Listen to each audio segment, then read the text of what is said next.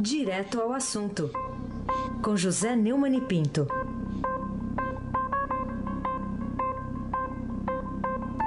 Vai, Neumani, bom dia.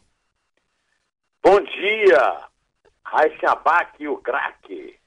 Faço um apelo aí para os nossos ouvintes ouvir o comentário até o fim, porque o samba que encerra hoje é de hum, arrepiar. É.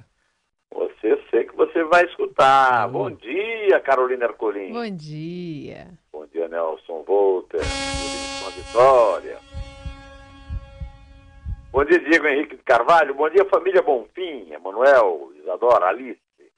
Bom dia, a Frank Vanderlei. Bom dia, ouvinte da Rádio Eldorado FM 107.3. Rai sem abate o craque. Então, já que você vai, vamos então. Vamos. Vai, ministro. Ah, lá, vai, ministro. A reportagem do programa Fantástico da TV Globo, veiculada na noite deste domingo, exibiu um áudio da deputada federal Cristiane Brasil, do PTB do Rio, na época aí desse áudio, secretária do Envelhecimento e Qualidade de Vida do Rio de Janeiro, em 2014. O pessoal deve ter envelhecido muito de 2014 para cá com qualidade de vida lá. E nesse áudio ela supostamente aparece coagindo funcionários a conseguirem votos para ela nas eleições. Bom, a notícia pode aumentar a pressão de deputados do PTB para que a indicação da Cristiane Brasil para o Ministério do Trabalho seja suspensa, Neumann? Tem que manter isso aí, viu? Como é que é? Tem que é manter isso, viu? É, tem que manter isso. Eu só tenho um jeito de manter o emprego de vocês, me elegendo.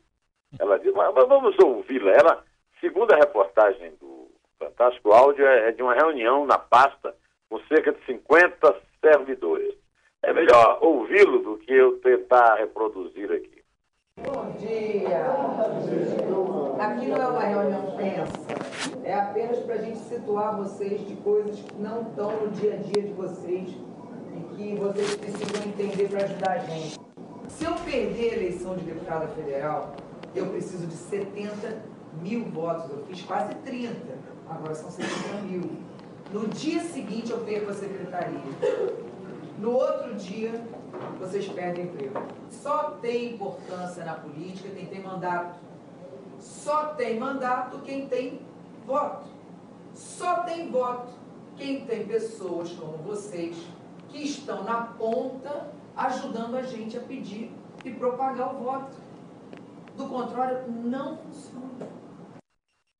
É, em nota fantástica, a deputada disse que desconhece o áudio, que jamais infringiu qualquer norma ética ou jurídica relacionada às eleições. Resta saber se ela vai fazer como o Temer e vai questionar é, a qualidade do áudio, né? Na reunião de 2014 na secretaria, ao lado dela, estava também um candidato a deputado estadual, Marcos Vinícius, do PTB, que era cunhado dela, se eu não me engano.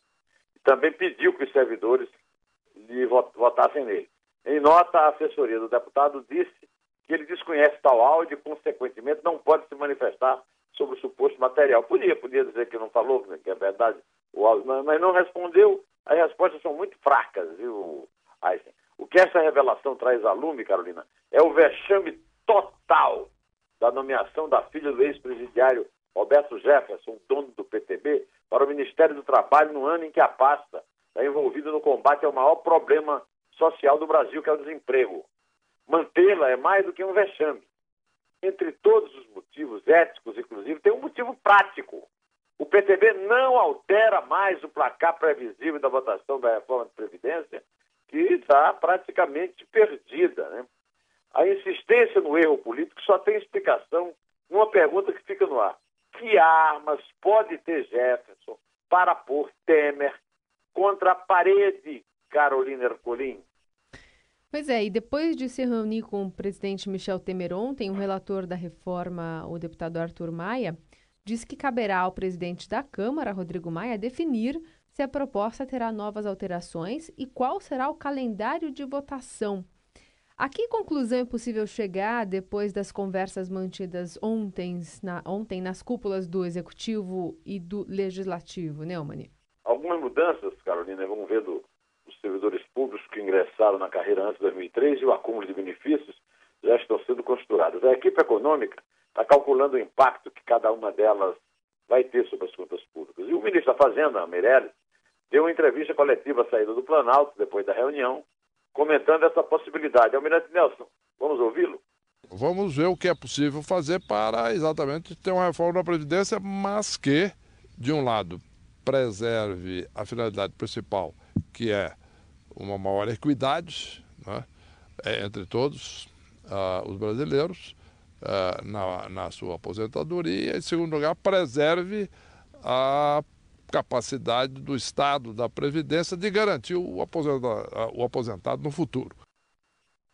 A votação da reforma da Previdência está prevista para o dia 20 deste mês. Mas a definição de fato vai depender de Rodrigo Maia, presidente da Câmara, que quer colocar o texto de votação com certeza de que existem votos necessários para aprovação em plenário. A Folha de São Paulo deu, inclusive, em manchete que, sem votos, Maia quer retirar a reforma da pauta.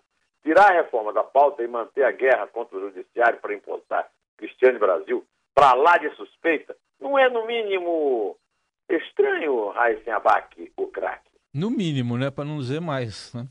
É. O, vamos para outro assunto aqui. O, o, juiz Sérgio Moro disse que manter o, o auxílio moradia para mais de 17 mil magistrados, inclusive ele, é uma forma de compensar a falta de reajuste da categoria desde 2015. Morou, Neumann? Morei. Morou? É que a Folha deu uma, fez uma reportagem mostrando que o apartamento onde ele mora, e pelo qual ele paga aluguel com auxílio moradia, dista 3 quilômetros de um, do apartamento de propriedade dele. E o Moro perdeu uma excelente oportunidade de evitar o tema e ficar calado, pois é um dos magistrados que recebe o benefício, cujo teto hoje é de R$ 4.377. Segundo o jornal Folha de São Paulo, Moura é dono de um apartamento em Curitiba, mas mesmo assim recebe mensalmente o auxílio desde outubro de 2014, um mês após a decisão liminar do ministro Luiz Fux, do Supremo Tribunal Federal, que estendeu o benefício a todos os magistrados. O juiz da Lava Jato argumenta que os magistrados estão sem aumento há três anos. Ao Globo, Moro disse que o auxílio moradia é pago indistintamente a todos os magistrados e, embora discutível compensa a falta do reajuste dos vencimentos desde 1 de janeiro de 2015, que pela lei deveriam ser anualmente reajustados. A mulher dele, a advogada Rosângela Wolf Moro, publicou na madrugada de anteontem, em sua conta no Instagram, uma crítica à imprensa poucas horas após essa publicação. Ela escreveu o seguinte: imprensa para o bem e para o mal. Separam o joio do trigo e publicam o joio. A postagem ainda traz uma foto de um cacho de bananas parcialmente embrulhado por um jornal cujo logotipo aparenta ser o da Folha. O, o, juiz Sérgio Moro perdeu, de novo eu digo isso, uma excelente oportunidade de ficar calado. E a mulher dele pisou no tomate e depois tentou atirá-lo em nossa cara. Até porque o marido dela acaba de confirmar que esse tipo de penduricalho é o que viemos há muito tempo denunciando aqui, uma forma de burlar a lei. Isso não fica bem em juiz nenhum. Imagine então no herói nacional que ele é por causa da Lava Jato. Moro superou até o colega Marcelo Bretas, do Rio, que fez ironias ridículas a respeito.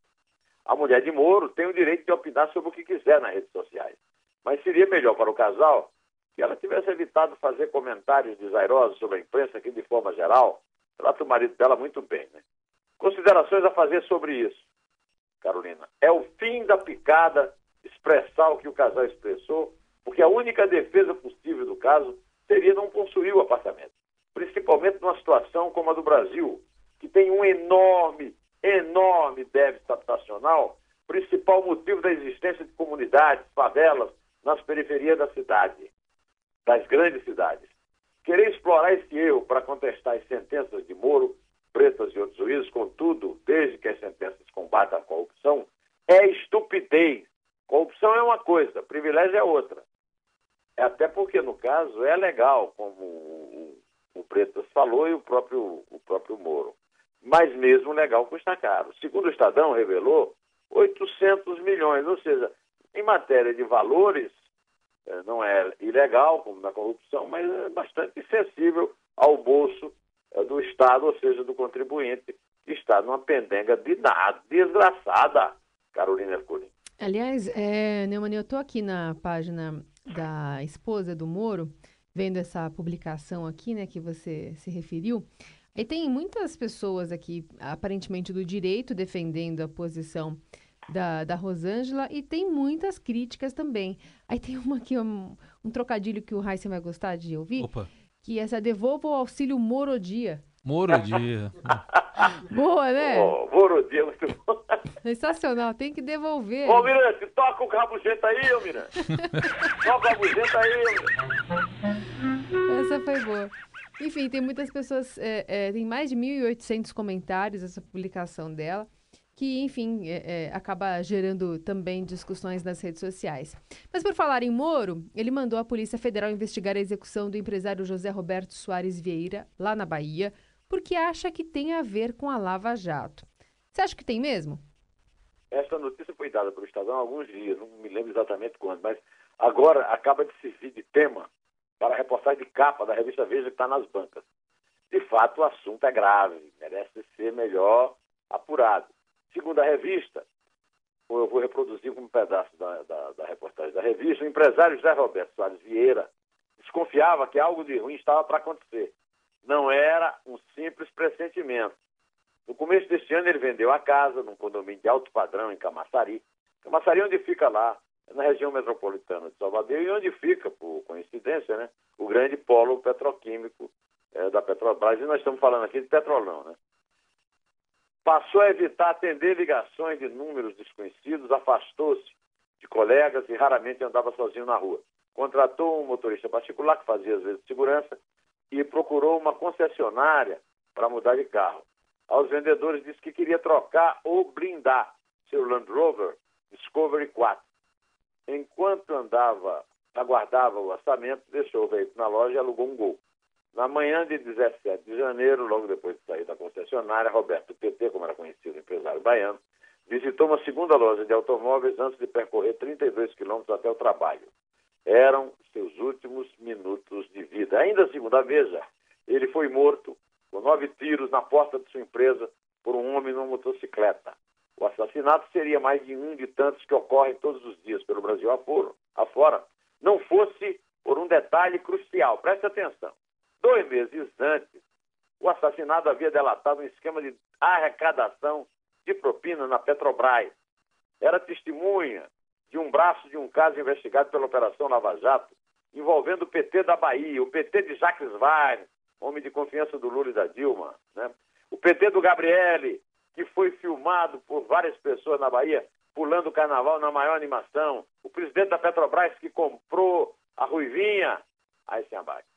Quem chamou a atenção para esse fato foi o juiz Sérgio Moro, num despacho assinado no dia 26, e aí está o Estadão deu então certamente no dia 27, o magistrado advertiu, não se pode excluir a possibilidade de que o homicídio esteja relacionado à estação penal, já que na fase de investigação o referido acusado aparentemente confessou seus crimes e revelou crime de outro. Traduzindo, Moro levantou suspeita de que esse caso seja a primeira queima de arquivo ou assassinato por vingança da Lava Jato. E tudo leva a crer que ele tem razão. Agora, vamos aguardar os fatos a serem revelados por esta investigação. Vamos aguardar.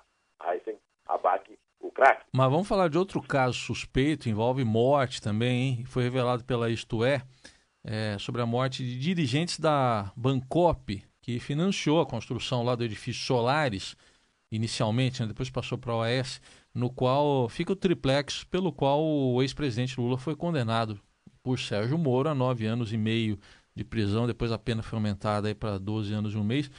Do que se trata isso aí, Neune? Ô, ô Heisen, há dez anos, no mínimo, eu recebo diariamente informes do pessoal da Bangkok, que, revoltado com esse absurdo que foi a história desses solares. Né? Eles têm estado muito animados com as decisões lá de Curitiba e de Porto Alegre. E agora tem é, essa notícia que isto é está dando, com chamada na, na capa, né, da morte mal explicada de três ex-diretores dessa mesma cooperativa de bancários, Cooperativa Habitacional dos Bancários de São Paulo. A essa cooperativa né, eram ligados o, o Chiquem, o Berzoini, a toda a turma de bancários do PT, né? O, o, o, aquele que fugiu, o Pisolato, que fugiu e agora já está solto, né? Mas fugiu, foi para a Itália. Não está solto, está em casa, né? Com, é, cumprindo pena domiciliar. Os dirigentes foram vítimas fatais de um estranho acidente de carro ocorrido em novembro de 2004 em Petrolina, Pernambuco, ali no São Francisco, do outro lado de Juazeiro da Bahia, quando voltavam de um encontro com Lula na cidade pernambucana. Os integrantes da cooperativa tinham ido ao petista dizer que ele precisava ajudar o partido a ressarcir a Bancop de um dinheiro desviado para a campanha presidencial de 2002. A falta dos recursos havia paralisado as obras tocadas pela cooperativa e milhares de cooperados reclamavam da demora para a entrega de seus imóveis. Esses cooperados estão ao Deus dará. A esse tempo todo que eu recebo correspondência deles, tudo agora que eles precisam é, é da justiça, resolvendo a, o, o episódio, que foram muito prejudicados pelo grande líder do operariado, pelo seu partido. Entre os diretores mortos nessa, nesse acidente, entre aspas, estava o presidente da Bancop, à época, Luiz Eduardo Sager Malheiro. O seu irmão, Hélio Malheiro, deu um depoimento ao promotor Zé Carlos Blatt, do Ministério Público Estadual de São Paulo, em 2008, levantando a suspeita de queima de arquivo. Segundo ele, os corpos vieram para São Paulo de avião acondicionados em, em urnas lacradas, sem passar pela perícia do Instituto Médico Legal. Além disso, a circunstância do acidente envolvendo um caminhão e o Corsa, onde estava o irmão dele e dois dirigentes da Bangkok, lhe pareceu inusitada. Uma testemunha ligada ao PT teria afirmado aos investigadores do caso que o motorista e os dois passageiros, entre os quais Luiz Eduardo, que estavam no banco traseiro, haviam dormido simultaneamente no trânsito, que provocou a perda do controle do veículo e o choque frontal com o caminhão. Mas a família sequer teve acesso às investigações. Segundo o Hélio Malheiro, segundo a revista Isto É. Eu não estou aqui endossando, eu estou só lendo o que a revista Isto É publicou, um chamado na primeira capa e capa, e foto na matéria de Freud Godoy, o famoso segurança do Lula, que, assim, numa dessas coincidências, desses casos, terminou ficando com o apartamento de uma das vítimas, lá no edifício Triplex. Pode ser tudo mera coincidência, mas se for verdade o que a revista registrou, urge que também se investiguem essas mortes e que tudo seja publicado de forma transparente, para que não se transforme num novo mistério, como o caso do Celso Daniel Carolina Ercolim. É, a hora que estava falando eu me lembrei exatamente desse, desse caso lá de Santo André. Bom, em menos de 24 horas, pelo menos 13 pessoas foram baleadas, deixando seis mortos no Rio de Janeiro. As ocorrências mostram que as Forças Armadas não resolvem o caos da violência lá no Rio, ou talvez a situação estaria ainda pior sem a sua permanência. Será? É, infelizmente, parece que as Forças Armadas. A resposta eu acho que seria dupla, Carolina. Nem as Forças Armadas resolvem intervindo, porque as Forças Armadas não têm competência, não têm é, experiência para tratar desse tipo de caso. Agora, muito provável que talvez a situação estaria ainda pior em, se, se, por acaso as Forças Armadas não estivessem lá. Segundo informações da Polícia Militar, lá do Rio, os bandidos executaram um paciente por quatro, eram quatro homens com fuzis numa ambulância o paciente estava sendo transportado de um hospital para outro. Na rua Guarulhos, na lateral do hospital Albert Schweitzer, em Realengo, sábado, né, à noite. Bom, é, é o, o, as seis mortes do fim de semana já são é, bastante trágicas, muito dramáticas para o pessoal lá do Rio. Agora, a morte na ambulância me parece uma coisa inusitada. O está tá morrendo, sendo transportado de um lado para outro para ser socorrido e é executado com tiros de quatro fuzis por bandidos. Como sempre, até agora não se sabe quem são esses bandidos. Então eu estou aqui comentando isso, estou pedindo que o, o, Almirante Nelson, muito feliz aí com a vitória do Flamengo sobre o, o, o brioso né, esquadrão do Nova, Nova Iguaçu, né? O jogo foi em Brasília, né? o jogo no estádio Mané Garrincha. É, Campeonato Carioca em Brasília. Vai explicar lá em Portugal isso aí. É. Pois bem, então é o seguinte, o meu amigo Chico Pereira, que é um grande artista plástico, um dos fundadores ao lado de Antônio Dias e de Raul Cosla Filho, do Museu de Arte de Campina Grande, que foi financiado pelo Assis Chateaubriand, é, me mandou, é, no fim de semana, o samba, o dia em que o morro descer e não for carnaval, de um dos gênios do samba. O samba é maravilhoso. Chama-se Wilson das Neves, o autor. Ele era baterista do Chico Buarque e morreu recentemente. Mas o, esse samba foi gravado em 1966. O é, na verdade, foi uma intuição assim total, ou então a, a realidade já estava encaminhando e, o, e o, o instinto do poeta levou o grande sambista Wilson das Neves a fazê-lo. Eu peço, inclusive, eh, eu vou fazer a contagem no fim, mas eu peço que o Almirante Nelson e o Diego e o Heisen e a Carolina toquem o samba aí até o fim, porque é simplesmente, além de ser um belíssimo samba, né, a letra é impressionante, porque é uma profecia de Nostradamus. Vamos ouvi-lo?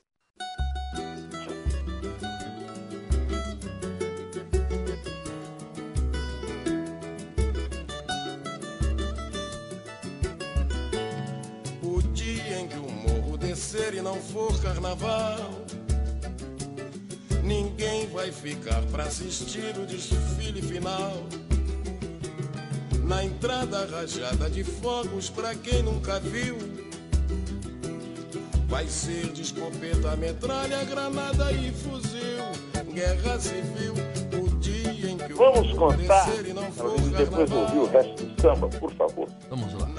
Vamos lá, Neumann. Então é três. É dois. É um, um té. Wilson das Neves. Da escola será uma quadrilha, evolução já vai ser de guerrilha. E alegoria é um tremendo arsenal. O tema do enredo vai ser a cidade partida no dia em que o couro comer na avenida se o morro descer e não for carnaval. O dia em que o morro descer e não for carnaval. Ninguém vai ficar pra assistir o desfile final. Na entrada rajada de fogos pra quem nunca viu. Vai ser de escopeta, metralha, granada e fuzil. É a guerra civil, o dia em que o morro descer e não for carnaval. Não vai nem dar tempo de ter o ensaio geral. E cada uma ala da escola será uma quadrilha. A evolução já vai ser de guerrilha. E a alegoria é um tremendo arsenal. O tema do enredo vai ser a cidade partida no dia em que o couro comer na avenida. Se o morro descer e não for carnaval. O povo virá de cortiço, alagado e favela, mostrando a miséria sobre a passarela, sem a fantasia que sai no jornal. Vai ser uma única escola, uma só bateria. Quem vai ser jurado, ninguém gostaria que desfile assim não vai ter nada igual. Não tem órgão oficial, nem governo, nem liga, nem autoridade que compre essa briga. Ninguém sabe a força desse pessoal. Melhor é o poder devolver esse povo alegria. Senão todo mundo vai sambar no dia que o morro descer e não for carnaval. O dia em que o morro descer e não for carnaval. Ninguém vai ficar pra assistir o desfile final. Na entrada rajada de fogos pra quem nunca viu. Vai ser de escopeta, metralha, granada e fuzil. É a guerra civil, o dia em que o morro descer e não for carnaval. Não vai nem dar tempo de ter o ensaio geral. Cada uma ala da escola será uma quadrilha. A evolução já vai ser de guerrilha. E alegoria é um tremendo arsenal. O tema do enredo vai ser a cidade partida no dia em que o couro comer na avenida. Se o morro descer e não for carnaval. De cortiço, alagado e favela, mostrando a miséria sobre a passarela, sem a fantasia que sai no jornal. Vai ser uma única escola, uma só bateria. Quem vai ser jurado, ninguém gostaria que desfile assim não vai ter nada igual. Não tem órgão oficial, nem governo, nem liga, nem autoridade que compra essa briga. Ninguém sabe a força desse pessoal. Melhor é o poder devolver pra esse povo alegria. Senão todo mundo vai sambar no dia que o morro descer e não for carnaval.